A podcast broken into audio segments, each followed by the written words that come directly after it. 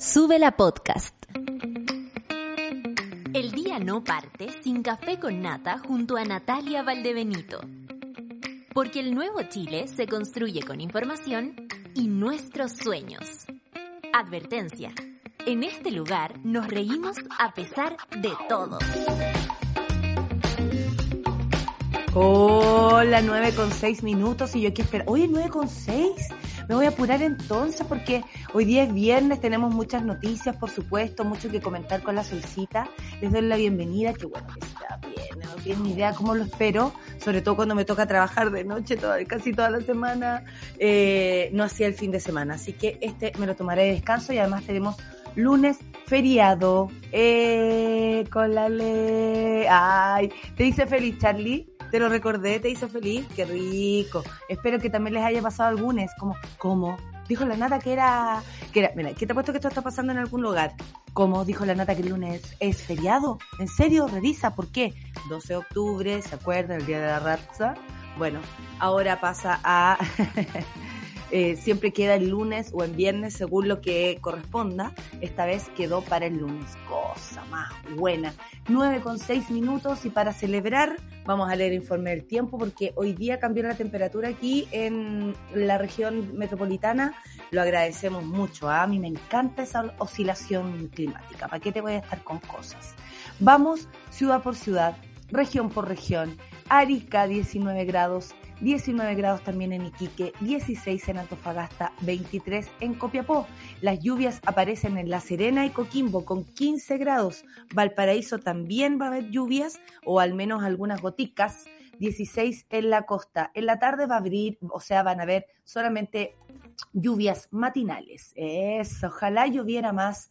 Se escuchó algunas goticas por aquí, pero eh, Santiago 18 grados el día de hoy, después en la tarde va a estar piola, mañana va a estar despejado. 18 grados en Rancagua, Talcarrete, 16 grados y va a llover.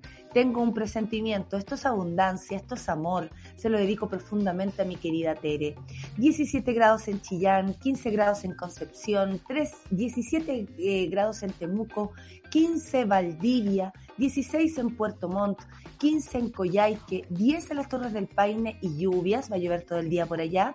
Y Punta Arenas, 11 grados y ráfagas de viento con nada más y nada menos de 60 a 80 kilómetros por hora. Y cachen que en la tarde hay como pronóstico reservado. Porque aparece como, como una carta, una cosa así. ¿Qué está pasando en Punta Arenas? Espero eh, saber la noticia en algún noticiero. Me, encantaría que los noticieros fueran mucho más descentralizados. 21 eh, en, la, en Isla de Pascua, en Rapanui, Juan Fernández, 15 grados, también como les decía, ráfagas de viento todos estos días y 0 grados en 0 grado en la Antártica. Vamos a los titulares del día de hoy. Atención con esto, nuevos casos 981, como dijo ayer una amiga Soledad Barca que tengo por ahí, dijo, se estamos, nos estamos acercando de nuevo a los mil. Bueno, 21 eh, son los fallecidos en las últimas 24 horas, el número también creció de un día para otro, sigue siendo un tantito más bajo que antes, pero igual de valioso quienes parten y quienes se quedan aquí, por supuesto. Un abrazo con mucho respeto de parte de todo el equipo de Café con Nata. Dosis de refuerzo. Minsal detalla que efectividad contra hospitalización llega al 96%. Ayer leí una chica que decía, pucha, no se puede hacer nada sin el pase de movilidad, hagan actividades que, que se puedan hacer sin el pase de movilidad, sin las vacunas. Y una mujer responde muy inteligentemente, sí, sí puedes, vas a tener ventilación mecánica y entrar a la UTI.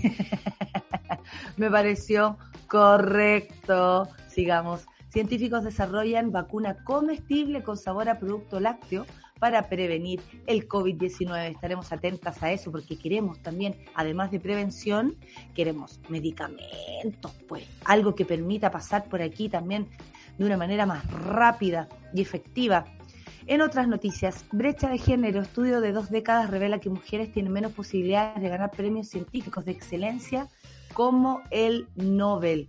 Así es, desde Marie Curie, que no se sabe nada, claro que sí, Oye, eh, la conversación sobre estos temas igual es, bastante amplia. Ayer escuché un científico que estaban entrevistando en una, en una radio eh, andaba en automóvil, así que a mí me gusta mucho escuchar radio así random. Y me quedé porque el científico decía que, que de verdad es súper preocupante que, por ejemplo, ni siquiera los premios eh, sobre, las, sobre la ciencia estén en Latinoamérica. Solo es Estados Unidos y Europa. Eso también tiene que ver con el alcance, países más desarrollados, por supuesto, y países que también inyectan energía y eh, presupuestos en, el, en, en, el, en el formato científico. Ahora, contaba que el premio, por ejemplo, de física había recaído este año por, en, en las ciencias complejas. Eh, hoy era tan loco lo que explicaba que después con la solcita, como nos gusta ñoñar, le voy a contar, porque lo recuerdo. Eh, también, Sharper trabaja, constituyentes ironizan con acto fiscalización que hizo el diputado. Hoy vamos a ir a fiscalizar, vamos a ir directo a fiscalizar a la constitución. Después le dijeron, disculpe, pero ¿dónde dice que usted tiene que fiscalizar esto? Después él dijo, muchos convencionales se, se enojaron porque yo fui a fiscalizar. Tanto riéndose, haciendo fotos. Oh, vino Sharper. Ah, ah, ah. Devuélvete para la casa oh, peínate la peluca y anda a acostarte. Sin cambios, comisión devolvió proyecto de indulto a presos de la revuelta a la sala del Senado. Eh, vamos a ver qué sucede con esto. Bueno, y mientras el tiempo pasa, ellos siguen ahí, ellas siguen ahí. Y la verdad es que no se soluciona ni se alivia el corazón de esas madres, de esas familias, ni de las personas que están presas a causa de la revuelta. Sobre todo cuando ya se cumple casi dos años de que esto ocurrió. Estoy impresionada. Fiscalía Nacional Económica recomienda prohibir a Gasco, Abastible y Lipigash participen en la distribución de gas licuado. O sea, una nube de problemas le cayeron. ¿Cómo será de sucio este negocio? Que imagínate, les prohibieron distribuir y, y ahora no a ver al Alexander que me trae a mí los gases. Yo conozco a todas las personas que me tienen a mí. Claro, claro. Y después, las mamitas, las mamitas, mamita, una nube de problemas. Oye, Patagonia chilena, otro titular, ambientalistas exigen que salmoneras salgan de áreas protegidas. Oye, que hay hartas noticias el día de hoy. También en otra, juez federal de Texas bloqueó de forma temporal la polémica ley antiaborto de ese estado. Ay, qué alivio, hijo. Qué alivio. Muchas gracias, oiga, caballero. También, fuera, España, líder de la manada, reconoce violación y esto por primera vez. Qué increíble lo que está pasando ¿ah? respecto a esto. Bueno, probablemente para conseguir algún beneficio carcelario, pero em, reconocerlo no está mal. No por él, me da lo mismo él, reconocerlo por la víctima, reconocerlo por las tantas víctimas de este planeta. Las periodistas María Reza y Dmitry Muratov obtuvieron el Premio Nobel de la Paz 2021. Vamos a ver aquí quiénes son, por supuesto, y hablar de los premios Nobel, que es una conversación bastante interesante a propósito de los cambios, pues, los cambios genéricos, los cambios em, a propósito también de las mujeres irrumpiendo. Y bueno, como ayer decía este científico, em, va a demorar, va a demorar que, que los premios se eh, tengan más diversidad. Así hablaban, va a demorar qué pena, qué pena, porque nos encantaría también que, que, que, estas cosas se abrieran y que no fuera eh, tan específico ni tan centralizado eh, tanto en Europa como en Estados Unidos. Son las 9 con 14 minutos, pero bueno, hay que invertir también, pues, invertir en ciencia, invertir en becas, invertir en todo lo que se pueda para que existan más y más científicas y científicas que nos traigan eh, soluciones sobre todo tan importantes y descubrimientos que nos permitan aprender más y más cosas. Vamos a escuchar a Billie Eilish con Bad Guy, gran canción para empezar esta mañana, muy de viernes además, tan asertivo nuestro DJ. Saludo al equipo, Clau, Solcita, Lucho, Charlie, el equipo que hace el café con nata. Esos somos, valiosos somos.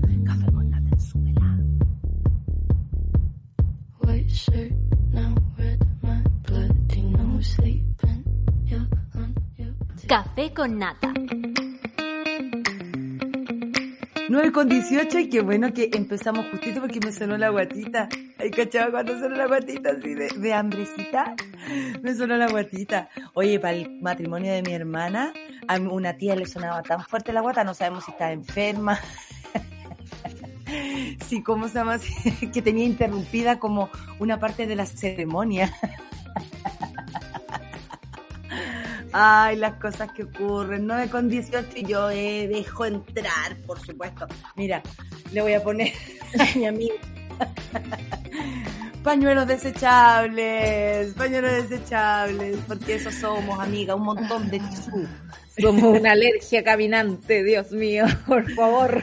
no voy a pasear tranquila. Sepa mi voz, cacha cómo estoy. O sea, de verdad que eh, la alergia está pero acuática y, y, yo debo decir que a mí me gusta la oscilación climática y debo decir eh, que me corrigieron a propósito del informe del tiempo.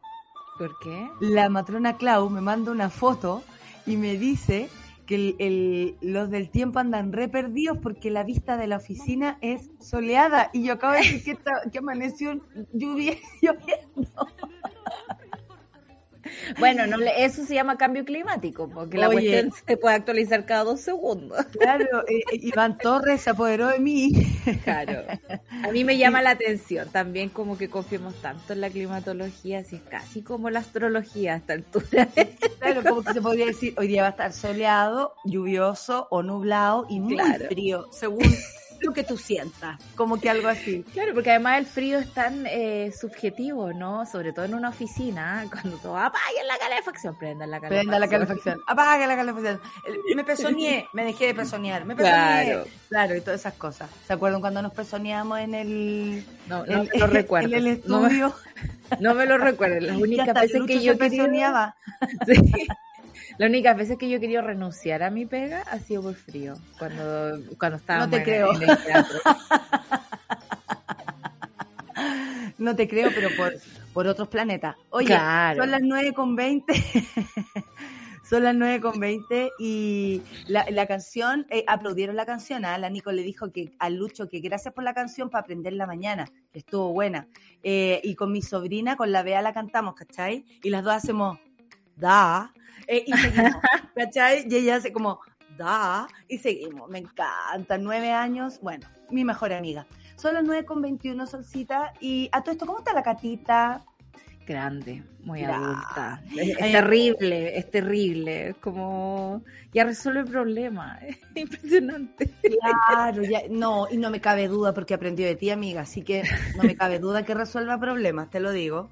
Oye, eh, los datos del COVID están un poco creciendo, nos encantaría pasar por aquí de largo, pero no se puede. 981 casos nuevos, esto debe ser lo, el resultado de las medidas que se han relajado, pero también del 18 de septiembre. Los fallecidos, como dijimos, son 21 eh, y la positividad nacional es de 1.51%, mientras tanto que 4.607 personas se encuentran en etapa activa del virus. Eh, hay 377 personas internadas en unidades de cuidados intensivos, de las cuales 269 eh, pasaron a ventilación mecánica. 338 camas críticas están desocupadas y disponibles, por supuesto, a nivel país, que siguen siendo pocas, a propósito que el número crece, digo yo, ¿no? Porque si hay 981 casos nuevos diarios, eso quiere decir que se va a necesitar tal vez más equipo médico, más inyección de, de plata y energía, que energía, por supuesto, se como que la energía se gastó más tarde que la plata, porque la plata más encima no, no la estaban entregando, que es lo que dijo la FENATS el otro día, que me parece también súper importante. Hoy tengo que hacer una otra fe de ratas. ¿Qué pasó? ¿Qué pasó? No me he ido a poner la dosis de refuerzo. Amiga, está súper difícil. Yo ayer corrí, porque soy una mujer que trabaja, eh, me cuesta salir. Corrí, corrí al vacunatorio y ya no quedaban vacunas. Y Sí. eso que el SEBA me había pasado el dato, no, si aquí quedan, aquí quedan. Y yo, pa, arriba del taxi, corriendo. Vaya Sí. por la ruta más rápida. sí. Está esa vacuna. Exacto, así, así me fui ayer. Y eh, desilusión, no me pude vacunar. Y hoy día pretendo, Mm. voy a tratar de no ver si hago la fila gigante que hay en mi vacunatorio más cerca aquí. Pero nada, pues la vacunación se están concentrando como en, en pocos lugares. Eh, no se está, eh, no está funcionando el fin de semana, no hay apoyo para los que trabajamos. Yo, yo sé que me puedo arrancar, pero, pero, pero igual, pues, o sea. Pero el fin de. Claro. Pero los horarios, por ejemplo. Todos los, laboratorios funcionan hasta las 4, 4 y media de la tarde. La gente no alcanza a salir de la pega. Yo no alcanzo a ir. Eh, imagínate. Eh, que a lo mejor no tengo un horario así tan específico, igual no alcanzo a ir. Bueno, el mensal detalla que la efectividad contra la hospitalización a propósito de la dosis de refuerzo llega al 96%.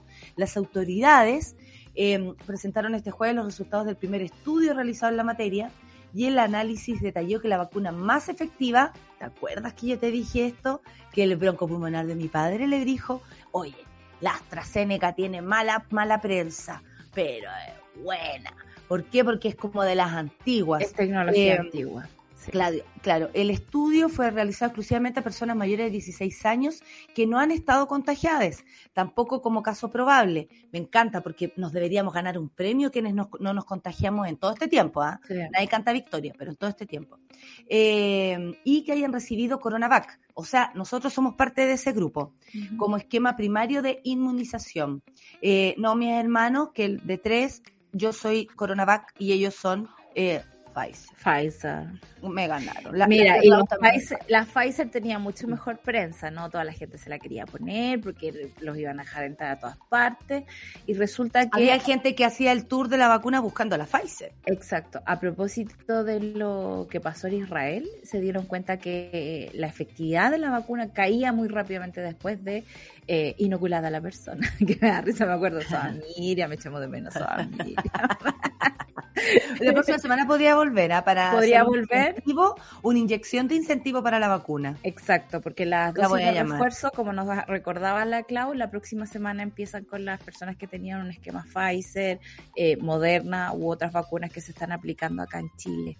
Eh, es entretenido que, existan estos estudios, ¿no? Eh, porque hemos estado viviendo estos días con certidumbres cortas, ¿no? O con noticias que nos van, nos inyectando más conocimiento a lo que sabíamos sobre las vacunas eh, para el coronavirus, ¿no? Eh, es sobre el aumento de la efectividad eh, contra el contagio. en detalle, por, ejemplo, me salto el mandatario, me salto el presidente.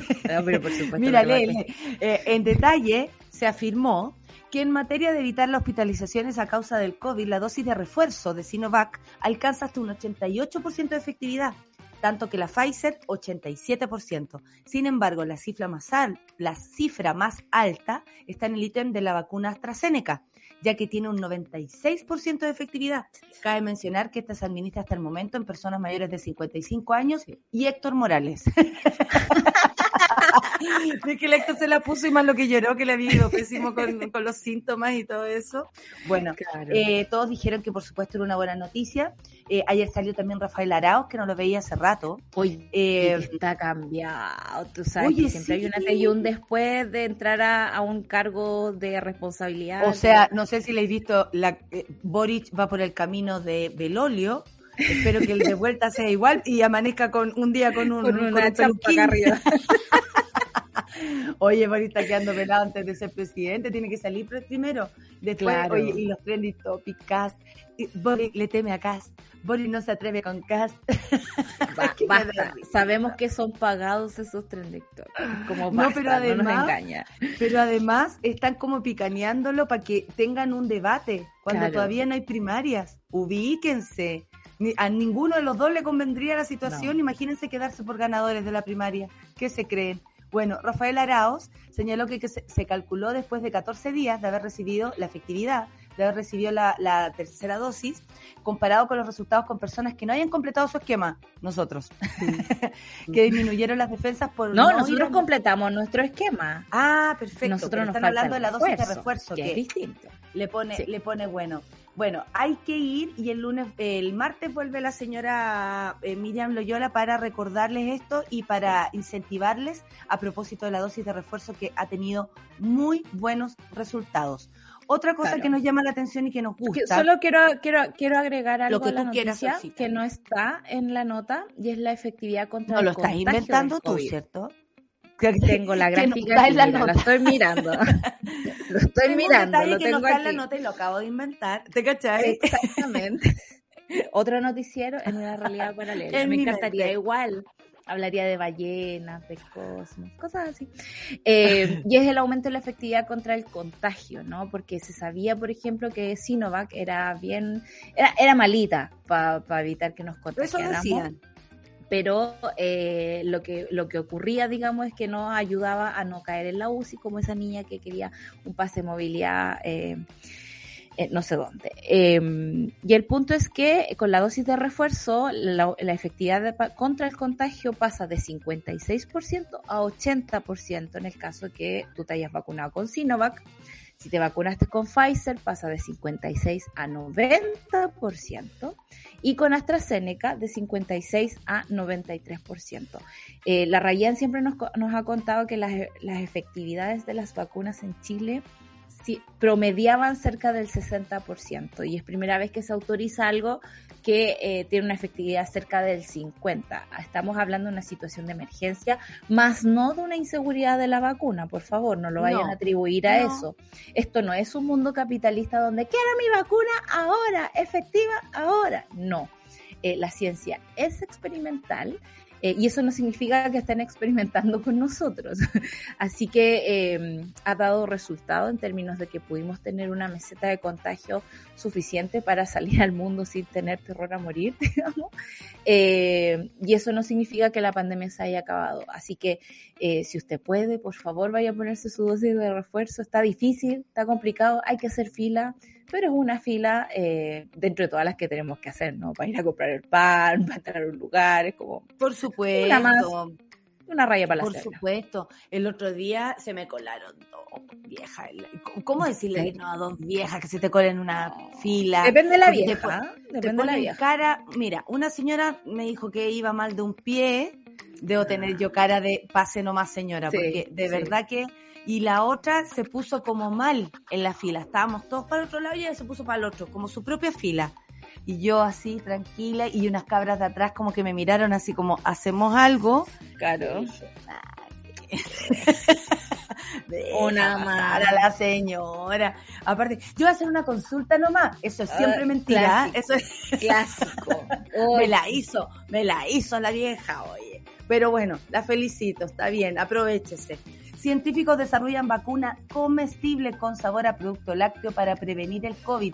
Esperamos terminar los ensayos preclínicos antes de fin de año y preparar la documentación correspondiente para principios del 2022. Esto lo dijo Suborovo. Suborovo. Hoy que, que heavy em, eh, eh, acentuar ahí. Director del Departamento de Microbiología Molecular del Instituto de Medicina Experimental. Adivinen, ruso, obvio. Suborovo. Bueno, em, los científicos citados eh, precisó que la vacuna tendrá el mismo sabor que un producto lácteo.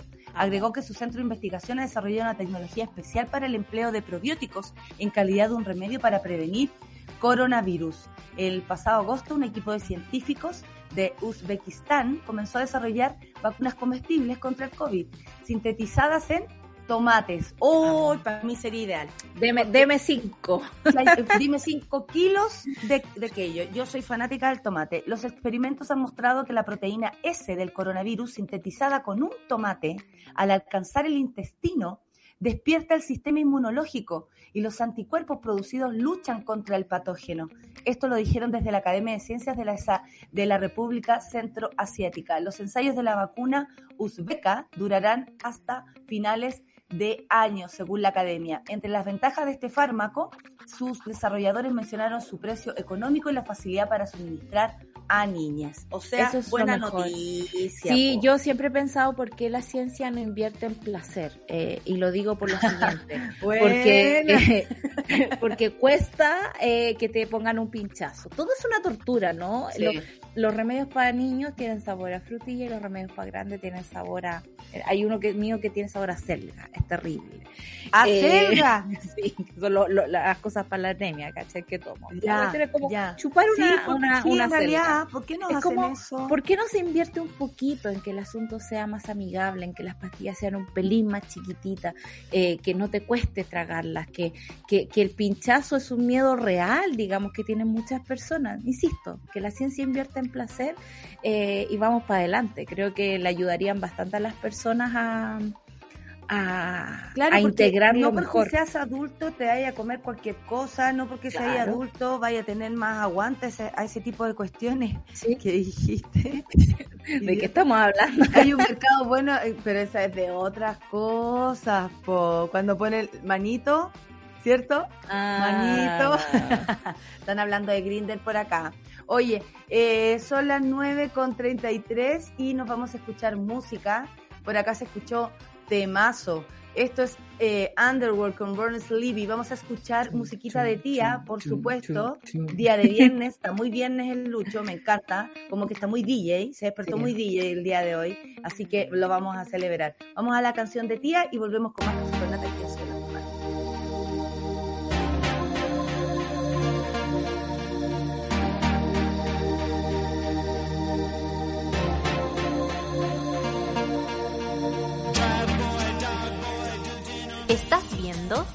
Sube la Mañana.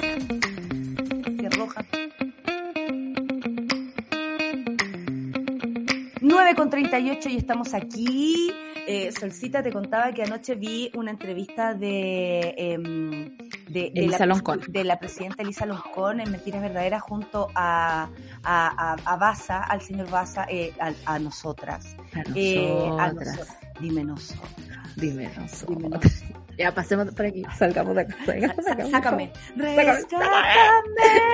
de aquí. Y, y resulta que eh, hacían un resumen y estaban muy contentos porque ayer eh, también corrió un videito donde el mismo eh, señor Baza dice em, tenemos el reglamento que queríamos, estamos todos reunidos en la misma sala, que era y todos aplaudían y puta que es buena onda encontrarse con esa situación en Chile, donde francamente estamos todos muy enojados, tenemos muchas razones para estarlo, y también se nos hace difícil de pronto hasta respirar acá. Bueno, luego de tres meses de intenso debate y deliberación, el Pleno de la Convención Constitucional aprobó el reglamento para comenzar con la configuración de la nueva Carta Fundamental. Tras esto, la instancia pasará a definir los contenidos que se deberán discutir para formar parte del nuevo texto constitucional.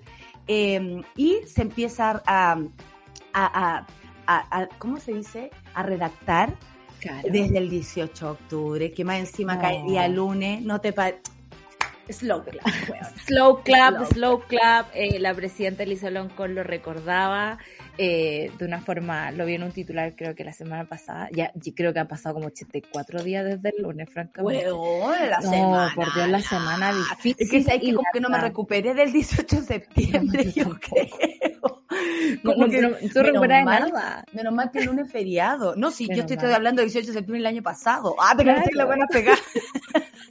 No, pero sabes que yo creo que hay una sensación también de soltar un poco la pandemia y con eso observar todo ese comportamiento que dejaste guardado por estar como en estado de emergencia. Eh, y yo lo noto como entre la gente que está alrededor eh, que eso es así. Eh, no es menor lo que está pasando con la convención, un organismo que trabaja, a diferencia de Chalper, donde se generó este reglamento precioso donde todos están incluidos eh, es muy loco porque hoy día abrí el portal de CNN web y había una nota de Marcela Cubillo que decía, estos tres meses fueron lo peor en la convención. nunca había trabajado tanto. Nunca, nunca, pero para ella decía yo, como casi como con Tere Marino. ahora me acordé lo que me contó Pelado, pero que se lo voy a contar después. no, pero después.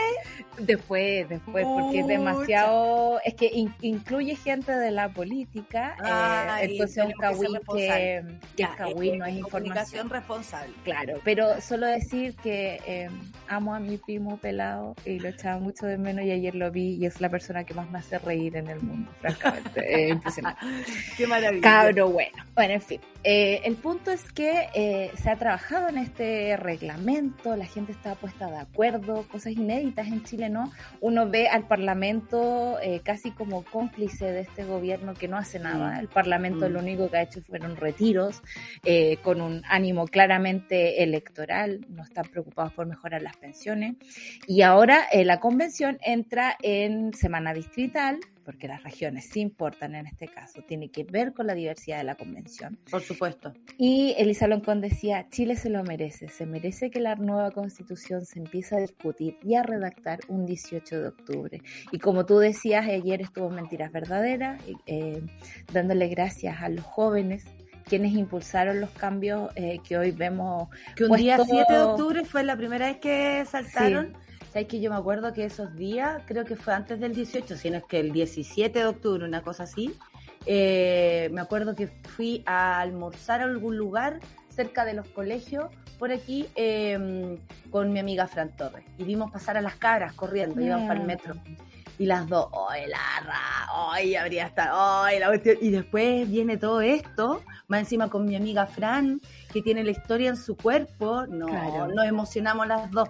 Mira, Después de largas jornadas, maratónicas jornadas de discusión y en menos de dos semanas, los 155 miembros del hemiciclo dieron por finalizado el proceso de configuración de los, de los cerca de 315 artículos y más de mil indicaciones que contiene el reglamento que definirá las normas que regirán para la redacción del nuevo texto constitucional. Le explicamos a la gente que esto es muy importante porque es como marcar los límites eh, de todo lo que se puede y no se puede hacer y sobre todo fijar cómo se va a votar eh, y de qué manera eh, se va, se va a, discutir, ¿no? Porque algunos pueden tener una idea, otros pueden tener otra. Bueno, para eso nos tenemos que poner de acuerdo antes. Claro. Y algo muy importante, ¿no? Que, incluso los medios de comunicación a veces ayudan en esa desinformación. Este es el reglamento, como tú decías, por el cual ellos se van a regir. No son las discusiones que van a estar precisamente en la Constitución. Se pueden ampliar o se pueden limitar, pero es como este, este miedo, ¿no? Eh, se, se, aprueba la paridad. ¡Ah! Chile va a ser paritario qué atroz, como se, aprueba la libertad de enseñanza, ¡Oh, qué atroz lo que se habla del aborto, todos van a ir a abortar, claro, vamos a embarazarnos para ir a abortar. Amigos, estamos empezando y esta es la forma de ponerse de acuerdo en cómo se van a relacionar ellos para hacer esas mismas discusiones. Exactamente. Oye, mira, la ay, la noticia además dice que cabe destacar que mientras se terminaron de establecer los 105 artículos del reglamento de participación popular, el miércoles también los constituyentes zanjaron la posibilidad de utilizar plebiscitos dirimentes mediante sufragio universal obligatorio para aquellas normativas que no logren consenso al interior de la instancia. Claro, como porque se, va a hablar sobre algo, se va a discutir sobre eso, las eh, distintas comisiones van a lanzar sus propuestas, luego esto se va a discutir, si no están de acuerdo, además de los dos tercios, se va a otra votación. O sea, hay reglamento para el reglamento también. Claro. Eh, y esto está muy bueno. Eh, eh, bueno, inscribieron sus respectivos patrocinios para asegurar su participación. Recuerden que también las propuestas tienen que tener patrocinios. Por ejemplo, si Natalia pone algún tipo de requerimiento, yo tengo que ir como con 50 amigos más diciendo, oye, 50 amigos me apoyan, atención. Es para que nadie se eh, arranque con los tarros y francamente para obligarlos a ponerse de acuerdo. Por supuesto, a conversar, a dialogar como tiene que ser y no tanto negociar, porque una cosa es eh, llegar a acuerdos. Una cosa es conversar, una cosa es discutir y la otra es negociar, porque negociar es yo te doy y tú me das. no, no, respecto a la constitución no es tan así. Bueno, eh, la misión de iniciar sus discusiones del de fondo será el próximo 18 de octubre, que caería lunes, cuando se cumplen dos años del denominado estallido social. Aquí, como dijo una mona, eh, citó a la, a la ICI, espérate, la voy a buscar que me dio risa porque eh, hoy están todos, quedaron todos bailando con la canción, te voy a decir, ¿ah? Sí. Eh, pasado en TV. se me perdió, pasado en TV. Se me perdió eh, la mona que la mona que lo dijo, pero dijo que la Isi habría dicho que es muy mágico esto que, que ocurre acá. La Mariela, como diría nuestra querida Isi, es un acto profundamente mágico que se comienza a redactar el mismísimo 18 de octubre. Y eso a la Mariela y a nosotras también nos hace muy felices. Aquí tenemos el caso contrario. Oye, este gallo, ¿y va a la reelección? Yo creo que sí, porque por algo está dando tanto jugo. Está, dando jugo. Mira, no lo tengo claro, así que no me voy a pegar el carril, pero... Yo tampoco, yo tampoco. Ojalá, eh, o, si es que va a la reelección, que pierda con ganas. Eso tengo ganas Que pierda, por... Oye, diputado de Renovación Nacional informó a todos sus seguidores de redes sociales que acudió a la Convención Constitucional para fiscalizar a los integrantes del órgano encargado de la redacción de la nueva Constitución el parlamentario señaló, fuimos con Luis Pardo a fiscalizar la convención. Preocupante ausencia de debate y deliberación.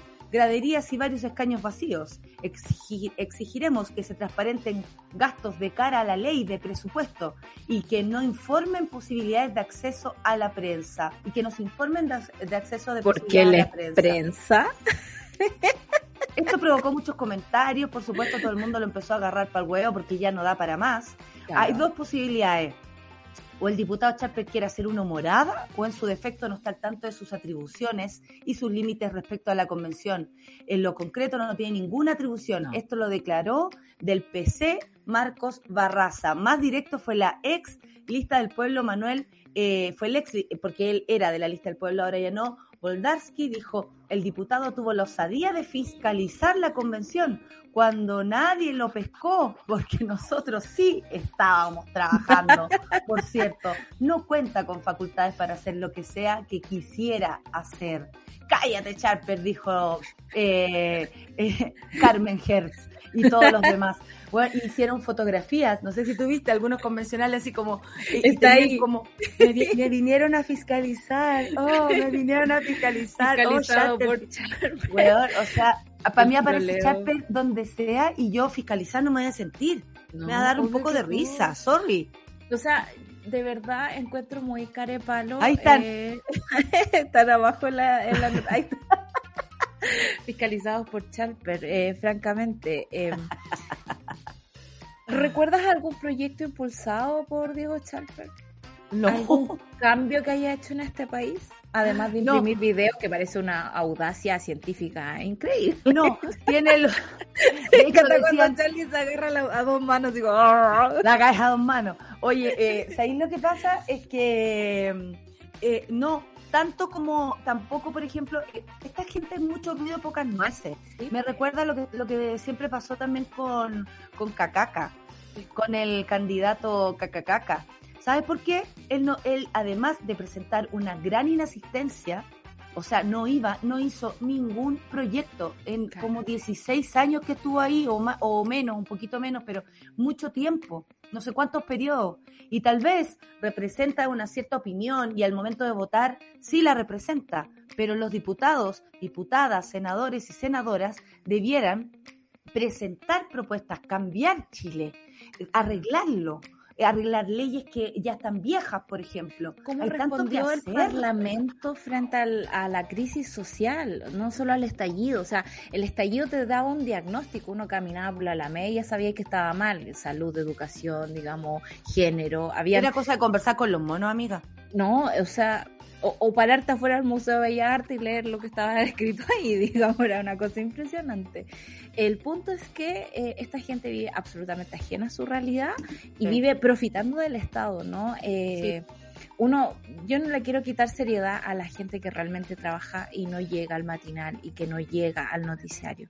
Hay parlamentarios que sí lo hacen pero Chalper, que se la pasó imprimiendo videos durante todo su periodo y que nosotros le pagamos su sueldo con nuestros impuestos, francamente no tiene ninguna atribución ni siquiera legal de ir a... Eh, Ayer decía, si no anda con la impresora, entonces no anda trabajando. Exactamente. y se lo imaginaban entrando con la impresora. es que me lo imagino además como, oiga, oiga, yo soy diputada de la República, déjeme entrar, déjeme entrar, pero señor Chalper, si aquí por aforo usted no puede entrar, porque más encima la gradería está vacía porque la Sereni autorizó la cantidad de gente que puede estar sentados ahí. Y porque acuérdate que había un constituyente con COVID, César Sepúlveda. Entonces, eh, también tiene que ver con eso, con que algunos están haciendo cuarentena.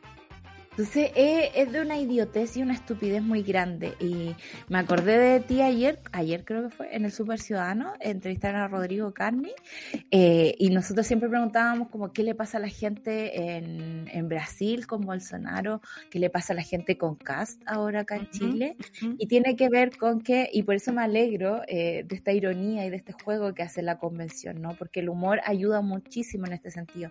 La izquierda siempre ha respondido frente a las estupideces, el humor, ¿no? Una respuesta, eh, por mucho que digan que, como dijo aquí una vecina, yo era una payasa, eh, por mucho que digan esas cosas, el humor hace que además podamos opinar de una manera liviana, pero al mismo tiempo decir, ah, filo, que claro, o sea, es una opinión pero con humor para no profundizar en algo que francamente no merece la pena. Claro, yo creo que la izquierda lamentablemente siempre responde, como decía Rodrigo Carmi, a, estos populismos eh, como riéndose un poco, pero como desde la racionalidad, ¿no? Eh, y los populismos actúan desde la emoción, ¿no? Este sentimiento que hay mucho en la derecha de que la convención no trabaja a pesar de que despacharon un reglamento en tres meses. O sea, este, este va a ser un caso de estudio mundial, eh, les aviso. Em, sí, acuérdate que, la de Bolivia se demoró como un año y se demoraron menos en redactar la constitución que en redactar los reglamentos. claro. ¿Hay historia respecto a esto? Y ahí tú, lo que tú decías, pues, Elisa Loncón como con esa conciencia de que es un momento histórico, de que ellos son piezas de este ajedrez, eh, pero que el tablero es lo más importante, eh, y en este caso la convención eh, puede hacer su pega y eh, sacarse la foto de fiscalizado por Charper aquí, aquí con los mejores.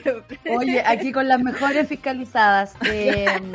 son las 9.53 y no quisiera dejar de hablar de esta noticia porque el líder de la manada reconoce violación y esto por primera vez.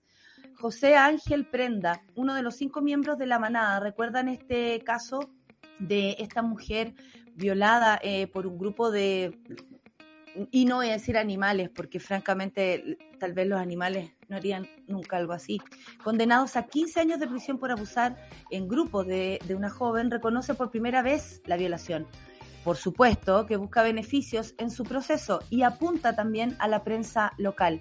La ministra de Igualdad, Irene Montero, esto en España, considera que el hecho es uno, eh, de que uno de los miembros de la manada haya reconocido la violación a una joven madrileña en la fiesta de San Fermín en 2016 y que haya pedido perdón, dijo es el primer paso para la reparación de la víctima y ha afirmado que hoy suena más fuerte el yo sí te creo. Em, a mí me parece que siempre que se busca un beneficio a propósito de esto es un aprovechamiento eh, y además una revictimización.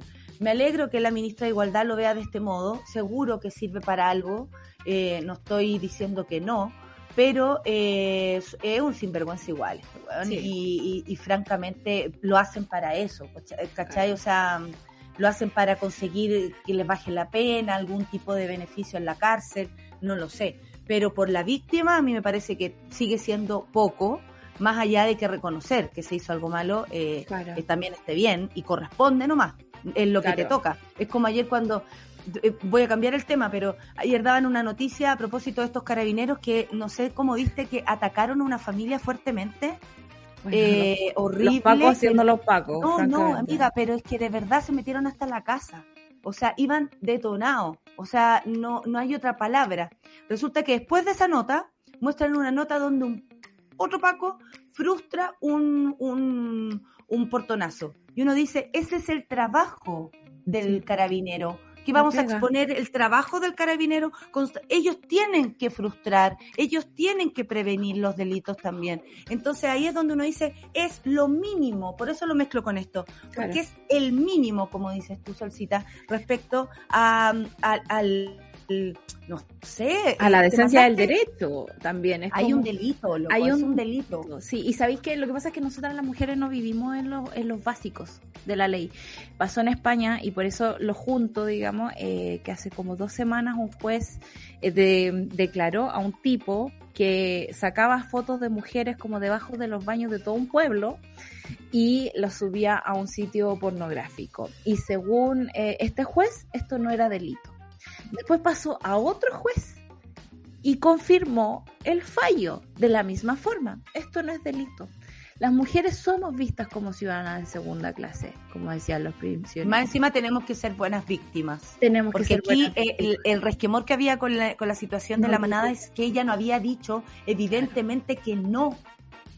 O sea, ni siquiera se considera que la mujer puede haberse paralizado de susto, de miedo, de impresión, de no poder creer de lo que te está pasando o te va a pasar. Pero como no había dicho fuertemente no, era parte casi de la situación. Y cuando la gente dice que no, también pasan por encima. la ley no respeta ese tipo de cosas. Entonces, eh, es fuerte, es terrible, se siente como pasitos de hormiga todo este tipo de, de noticias, como el reconocimiento del consentimiento, qué es lo que significa, y da una vergüenza ajena por parte del patriarcado que no se puedan poner al día con las dignidades básicas de nosotras las mujeres. Eh, yo me, tengo unas ganas de irme a vivir a la isla La Mujer Maravilla, donde los men no existen, porque francamente me imagino cuál es el potencial de las mujeres sin tener todo este tipo de eh, obstáculos, eh, vueltas para atrás y en el fondo siento que es como que nos agarran del moño y es como ya vuelvan a las cavernas.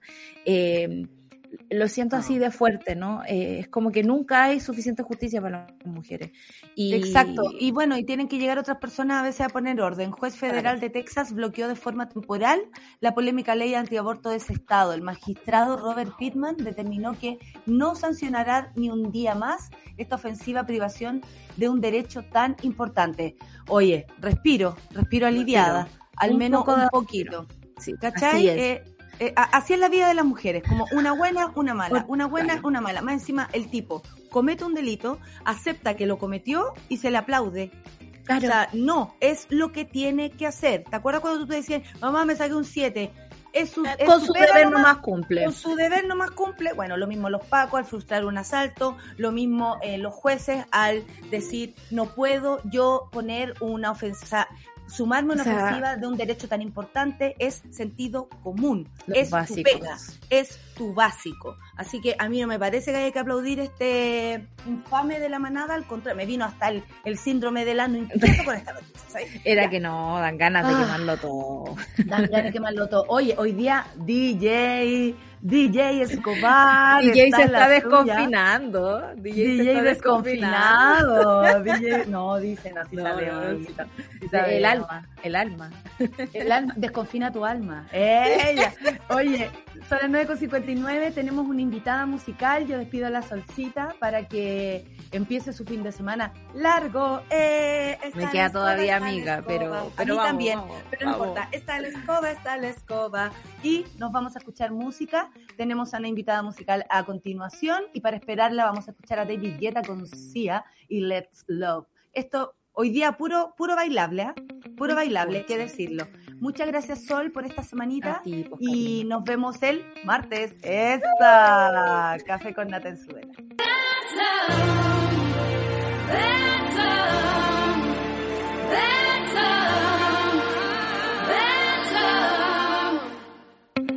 Una pausa y ya regresamos.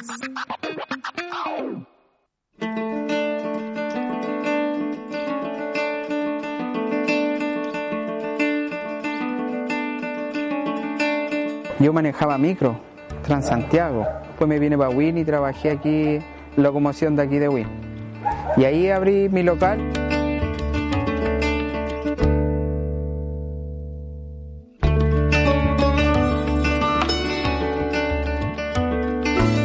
Lo bueno que aprendí en la Academia Coca-Cola igual fue colocar las cosas en el mesón. Vas a tener más rotación. He podido aplicar técnicas como WhatsApp, que publico muchas cosas y la gente me dice, ah, qué rico le llegó, yo voy a ir a buscar más tarde. Lo que es Facebook también.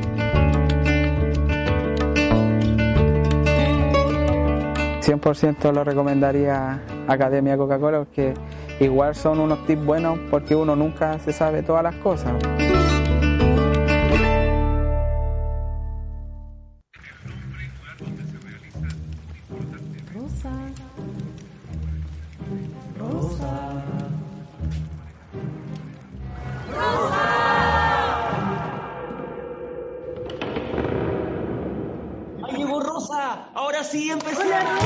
En tu casa o en el cine, tú eres protagonista. 28 Festival Internacional de Cine de Valdivia, del 11 al 17 de octubre. En Súbela, las mujeres nos tomamos la mañana para comentar lo que nos gusta, nos despierta y nos conmueve. Para conectarnos, informarnos y reírnos. Todas, todos y todes.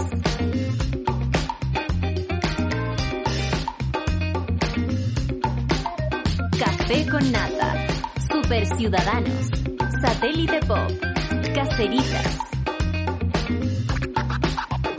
Acompáñanos de lunes a viernes desde las 9 a.m. en Sube la Mañana.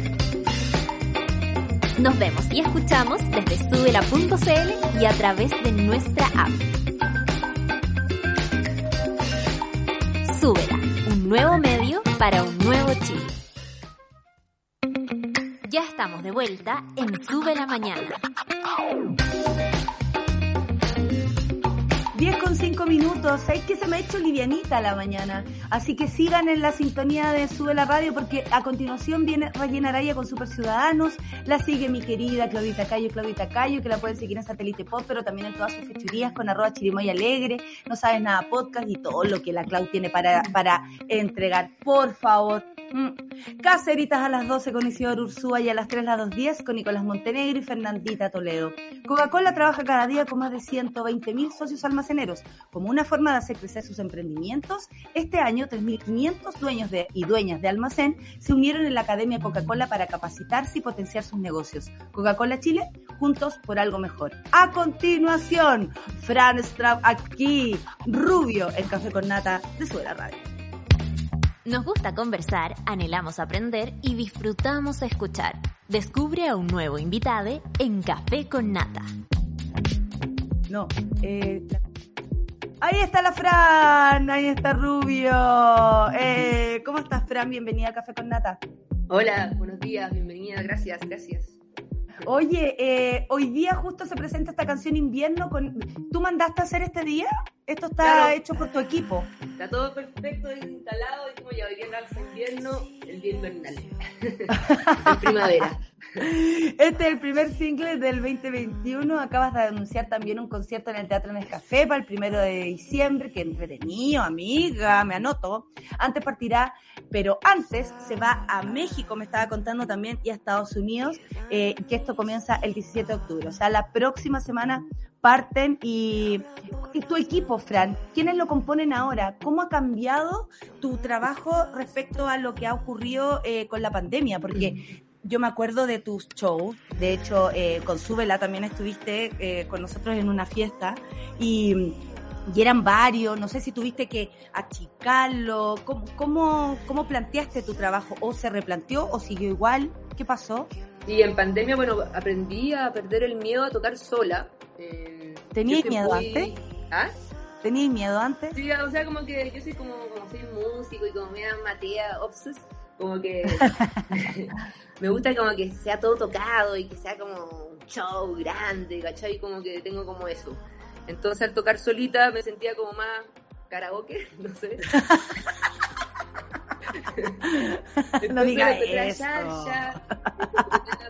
como que lo encontraba más chacha que todo tocado. Em, pero nada, fue como, sabéis que igual la gente escucha las canciones, quiere ver cómo conectar, igual podéis conectar tú solita. Y me lancé a tocar sola en varias cosas como por streaming y también armé un show dúo con un amigo que es Chino Aros, que toca muchos instrumentos étnicos y, hicimos como algo muy místico, como entre electrónico y armamos algo y, y ahí también me gustó más porque también había más cosas tocadas y como algo más interesante pero perdí ese miedo, ese pudor de tocar solita y como de encontrarlo como charcha así. Nada, al final como que conecta igual, eh, la gente quiere verte, escucharte, entonces nada, como que perdí ese pudor y ese miedo, que fue muy bonito. Oh, qué bacán, aprendiste algo, o sea, de ti, como mejor que pensáis que no podíais hacer. Ahora, sí tiene gracia eh, los músicos y todo. O sea, eh, yo que también soy buena para el show y obsessed, te digo que también estoy contigo en eso. aunque, uno, aunque uno esté sola, no está sola, en el fondo, ¿no? En, en pandemia además editaste el disco Mango Negro. Eh, ¿Fueron canciones que estaban de antes o las escribiste estando en pandemia? ¿Cambió tu estado emocional? ¿Provocó algo en ti?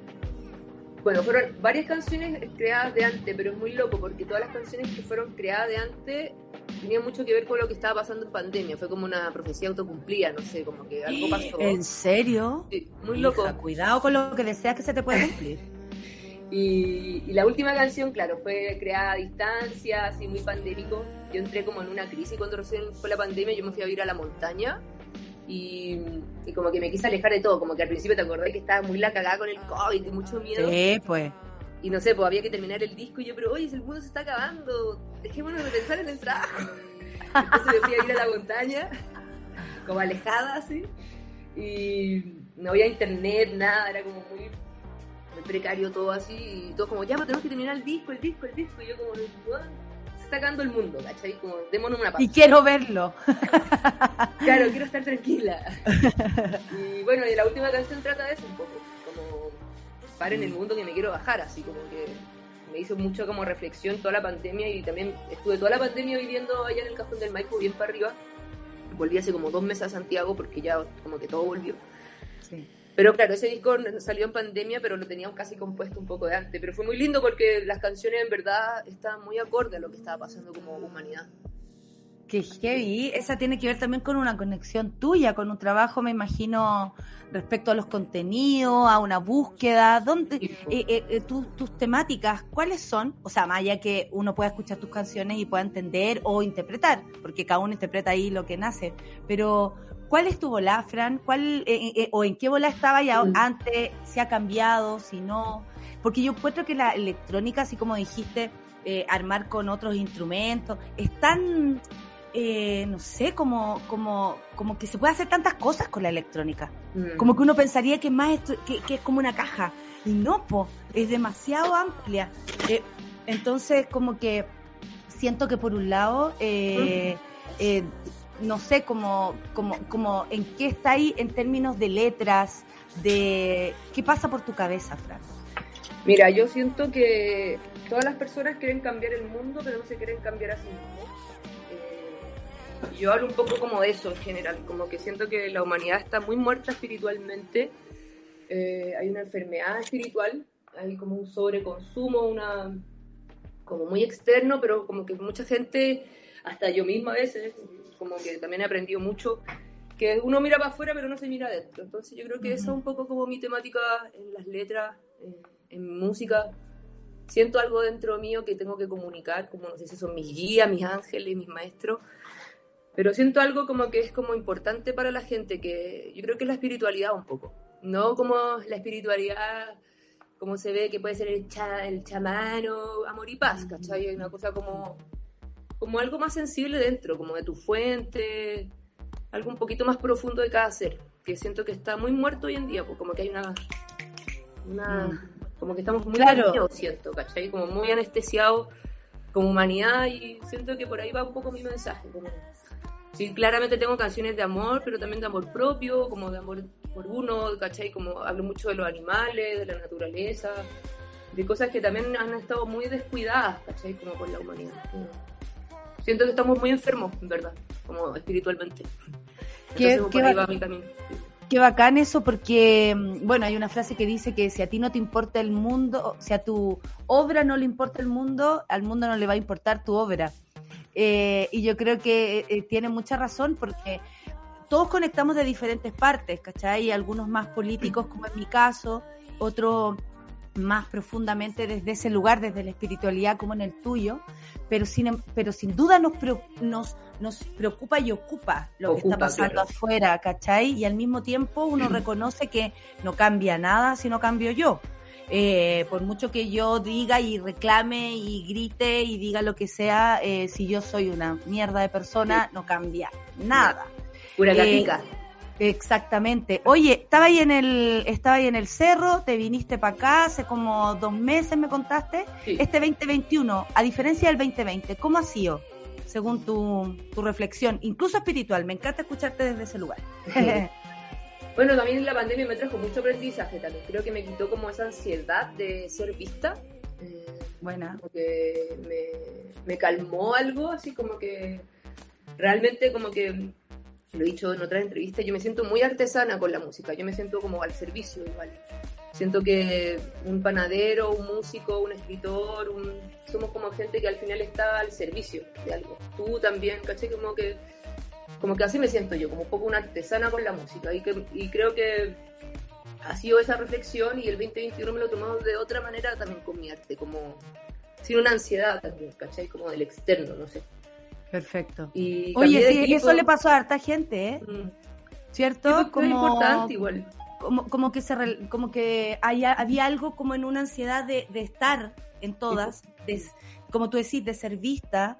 Eh, nuestro trabajo, uno quiere que lo escuchen, uno quiere que lo vean, no, ¿para qué vamos a engañarnos? Pero otra cosa es la ansiedad, pues. Una cosa es mostrar el trabajito y la otra es que yo quiera que lo escuchen y más gente y, y ahí está la pelea con el ego y toda la weá. Sí, pues así que ha sido bacán también como y también como, no sé, ya son las canciones, las entrego, ya, que pase lo que tenga que pasar, también como que ya. Y, me, y también me, me hizo pensar como que quiero hacer arte también, como que como que realmente quiero hacer un arte como consciente quizá o profundo, como muy desde el amor también, muy honesto y, y bueno, siempre he hecho eso igual, pero también ahora como ya mm. más, realmente eso es lo que quiero, ¿cachai? Más allá como quizá ser la más popular del mundo, no sé, como en verdad si yo me muero, me muero tranquila y me muero feliz por algo que realmente me nace y como muy de adentro. Ay, y cambié de equipo, estoy con equipos nuevos, muchas mujeres han entrado a mi vida a trabajar en el equipo, lo encuentro muy Ah, buenísimo, eso es nuevo. Sí, eso es nuevo. Siempre me he rodeado de muchos hombres yo. Eh, me llevo muy bien con los hombres, en verdad. Eh, Aparte teníais súper buenos amigos, po. ¿Para qué vamos a estar con cosas? Era un buen grupete. Sí, o sea, me encanta trabajar con hombres, en verdad, como que lo encuentro bacán. Eh, y también han llegado muchas mujeres al equipo también. Y como que se ha dado y ha sido muy lindo también. Entonces, de hecho el último video que salió ayer, no sé, pues todas las chicas son todas las que realizaron el video, como el equipo como de producción y todos son puras mujeres, creativos, se llaman bodegas.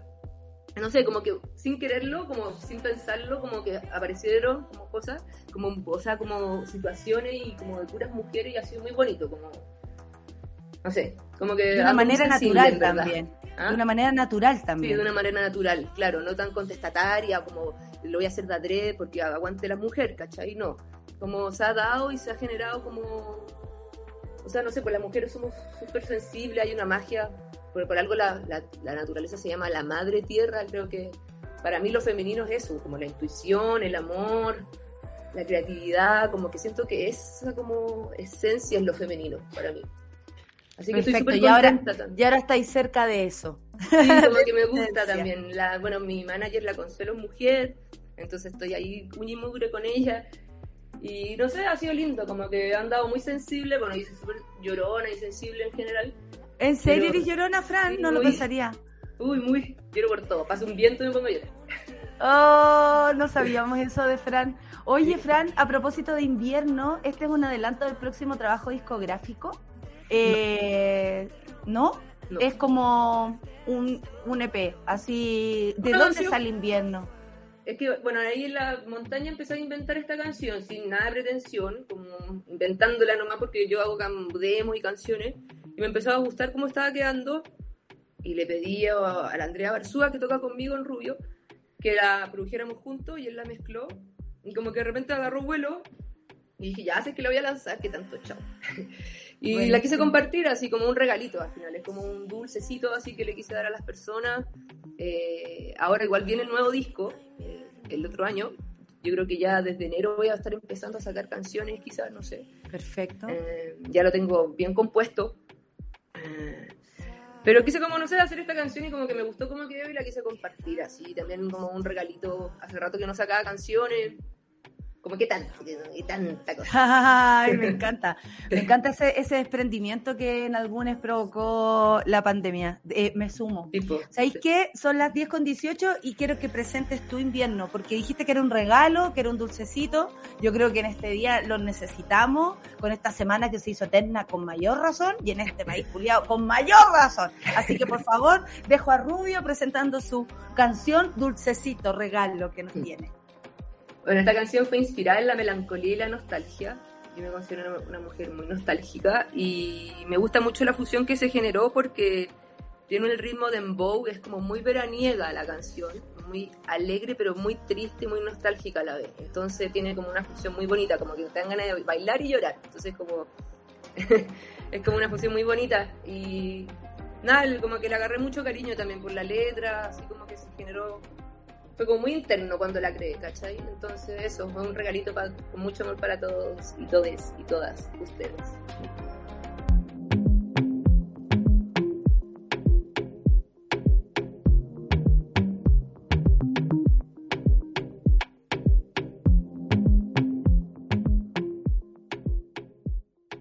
Café con nata. ¿La arrendará la perrera? Sí. 10 con 23 minutos y escuchamos la canción Invierno y vimos el video también, este dulcecito regalito que nos hizo la Fran. Antes de irse, el próximo 17 de octubre te va a dirigir a México, Estados Unidos. ¿Cómo es pasar del, del cerro, ciudad, a viajar? ¿Te hacís la idea? ¿Tenés ganas? eh, ya estáis como que las cortáis o, no? O, tranquila, bien, vámonos de gira, disfrutar. ¿Cuál es tu mood? Igual yo soy súper nerviosina, como sobre todo con mi arte, es como... entonces, como que voy al baño como 80 veces antes de tocar, siempre como que soy muy... Igual salgo con ganemear. claro. Eh, pero bueno, yo me voy el domingo, en verdad, porque me invitaron a una residencia artística a Baja California. Eh, ¿Ya? Una semana. ¿De qué se trata eso? Bueno, me habían invitado como a grabar un disco, una canción, y yo les dije que estaba haciendo el disco nuevo acá y lo que sí me interesara era como armar el show con músicos de allá. Perfecto. Entonces yo me voy una semana, ahora me voy el domingo, a crear la banda mexicana, con dos chicos mexicanos de allá a formar el show. Entonces tenemos siete días para armar el show y de ahí con ellos yo me voy a girar a otras partes, el 17 y el otro y el otro y el otro. ¿Y, ellos saben que tú eres tan eh, con el trabajo? Están preocupados. Mándales un tutorial, güey. No, ya, tienen todo enviado. Porque tú sabes que el ritmo mexicano es un poco... Eh, te, solamente te quiero advertir que no se te desate la ansiedad, porque los amigos se toman su tiempo. Nada más, ¿ah? Nada más. Oye, eh, ¿dónde más vais a estar en México? Y además en Miami me contabas. ¿En, en qué contextos? Bueno, me voy a Baja California, este lugar hermoso, que me siento muy halagada porque en esta residencia ha ido como, no sé, a Larson Parks, Theory Corporation, Ellen Oye, Rubio, como que ah. me invitaron a una cuestión muy hermosa, en verdad. Qué lindo. Y bueno, después de esta residencia tocamos, se supone, con la banda nueva. Y de ahí yo me voy a Mérida, a un festival de lesbianas. Ahí yo voy a tocar sola en la playa, como un festival de puras chicas. Y... ¡Qué fome! no, piola. Qué fome, fome. Qué fome. Y después me voy, ahí me voy a Miami con la banda a tocar al Three Point. Con la banda, con la banda que, que está allá. Que, claro, la, fui a hacer la residencia. De Mexican Band, ok. Mexican Band. Y después me voy al DF ya a tocar al foro Indie Rocks, que, que ya está casi sold out, así que muy agradecida. Y nada, pues haciendo como sesión y prensa, como todo ese mundo, mundo mexicano. Qué entretenido, igual, merecido, amiga, porque harto trabajo y, harto tiempo también. O sea, nosotras nos conocemos de hace cuánto, pues, hija, son muchos años. Entonces, lindo que a uno le inviten a estos festivales, a esta misma, a este mismo lugar donde te vaya a crear, que, que es una posibilidad en este país donde, francamente, crear es un acto revolucionario, que allá sea como un derecho, es una suerte. O sea, te felicito. El primero de diciembre te vas a reencontrar con el público chileno. Eso para que te esperemos aquí. Esto va a ser en el Teatro en el Café de las Artes, donde además vas a tocar de nuevo con unos locos como Lego, eh, a quien le mando saludos, a Lego Mustache, eh, ex astro, por supuesto, y partner absoluta de la Fran, y muy simpático, porque el Lego es un gallo muy simpático, hay que decirlo. ¿Qué va a pasar el primero de diciembre? ¿Cómo te vaya a preparar también? Porque vaya a andar por allá, preparaste el show antes, vaya a llegar a ensayar aquí como las locas, porque una loca, una loca. Es que es muy loco, porque ese show del Nescafé yo lo iba a hacer, porque yo me iba a ir a, vivir a México eh, antes de la pandemia, y ese era el show de despedida, y partió la pandemia, se suspendió, y había mucha gente que había comprado esos tickets, y nadie, muy tiernos, nadie pidió los tickets de vuelta. Entonces quedó ese show como suspendido en la pandemia, y ahora lo vamos a hacer, porque es el primer show con gente que, toda esa gente que iba esperando, es como volvemos con este show pendiente y bueno, y más entradas también hay nuevas entradas y todo. Pero mucha gente no retiró las entradas, muy tierno. ¡Oh, qué bacán! O sea, esto, esto, esta, este como encuentro tiene dos años. Está pedido esto hace rato. Oh, me parece además eh, muy hermoso porque sin duda podemos hablar de cómo hemos sido abandonados el, el sector artístico eh, a propósito de que no hay ministra o no tenemos reglas, leyes ni protección, pero el público, el público es el que nos hace resistir, seguir, trabajar como locas, obsesivas, sí, ningún problema, ese, es mi rollo, eh, pero bueno, vale la pena porque te están esperando y me parece que es un súper regalo, como también para ti. ¿Vaya a tocar invierno? ¿Vaya a tocar temas nuevos? Invierno, bueno, hartos de Mango Negro, porque Mango Negro como lo lancé en pandemia, nunca pude hacer como el lanzamiento oficial. Bacán. Entonces, ¿no? Y como que creí, creí que era como que correspondía hacer el primer show ese que quedó pendiente, como no podía, no podía hacer otro, no sé, en otros espacios, y ese estaba como la gente esperando, ¿cachai? Como que, así que ese va a ser el primer show eh, hay entradas disponibles también para, gente que quiera ir, para todas las edades, con pase de movilidad, sí. Eh, pero nada, muy contenta de volver a tocar con la banda. El Lego había dejado de tocar batería en la pandemia, se puso a hacer panadería, seco por si acaso, de los mansos panes, y había dejado de tocar. Y ahora quiso volver a tocar conmigo, así que estoy muy orgullosa y agradecida porque encuentro que la banda Rubio tiene una conexión súper bonita, un fiato muy lindo, entonces. Bacán volver ahí con los cabres. Y se nota mucho en el escenario, por lo demás, lo cual es muy, es muy rico de sentir, ¿cachai? Eh, oye, mira la gente, el Joker dice, manso tema, amé, gracias Rubio. Oh, dice la Totis, amo ese temón, estaba obsesionada hacia, hacia el fondo, no sabía de quién era. Qué bueno conectar todo. Eh, buenísima la canción, dice la Nico. No sé por qué me dieron ganas de ver una obra de teatro que se llama Mente Salvaje. Cáchate, como todo evoca cualquier cuestión. Me encantó, dice la Lepaz, no la conocía y fan a la primera de Rubio, dice. Muy bueno, dice Medalla, muy buen invierno, temazo. Suave y relax la música, dice la Nico también. Eh, siempre que aparece Rubio y sale Joaquina me acuerdo de la Rafa. Es que la Rafa siempre eh, eh, habla de ti y te tira muchas flores. te tiramos flores aquí. cuando tú no estás, hablamos bien, ¿ah? hablamos bien de ti. Eh, oye, estoy muy contenta con todas las novedades. Espero que te vaya súper bien, tanto en México, en el Nescafé. Espero ir también. Eh, espero, espero tener libre, bueno. Em, espero ir, porque yo dependo de eso, pero también em, espero verte en el escenario como sabemos que tú ahí te liberas entre tus eh, teclados y te das vueltas con, tu, con tus trajes y todo. A mí me encanta verte actuar en vivo, Fran. Em, y eso, que te vaya la raja con invierno, con el nuevo disco, eh, con este disco que no has podido tocar porque fue creado, eh, lanzado en pandemia y también con esta historia que vas a construir ahora allá en México que esperamos, por supuesto, podáis cumplir tus sueños que quedaron ahí estancados o se transformaron en otros, que también está bueno. Pues, muchas gracias por la conversa, me encanta cuando tengo estoy en tu programa. Ah, muy cálida. Oh, muchas gracias. Sí, caliente también. Oye, eh, en esta mañana fría eh, le damos calor a este país. Ella. Oye, eh, nos vamos, Fran. Son las 10 con 31. Te despido y espero que te vaya la raja en México y en todo. Nos vemos el primero de diciembre en el Nescafé. Un abrazo para ti. Gracias, Charlie, Luis, a todo el equipo. Que estén bien. Gracias, que te vaya súper bien. Esto fue Rubio, qué linda. Qué, qué lindo conversar sobre arte también, ¿no? Sobre todo lo que implica la música y todas esas vueltas que se dan los artistas y que aquí nos cuentan cuando lo comparten y, y, qué, y qué loco es cuando llegan las cosas a un, a un punto, uno tiene posibilidad de escucharla y después uno eh, escucha la historia para atrás es bacán. Así que me, me, alegro mucho de haber estado con Rubio esta mañana. Cerramos así esta semana difícil, pero no menos bonita, con música, con conversación, con noticias y con un equipo maravilloso como es el nuestro. Charlie, Lucho, Sol, Clau, muchas gracias por todo. Nos vemos el martes. Eh, y nos vamos directamente entonces a rellenar allá y Super Ciudadanos. Chao, monada. Muchas gracias por estar. Eso fue Café con Nata junto a Natalia Valdebenito. Tu dosis para partir el día informado y muerto de la risa.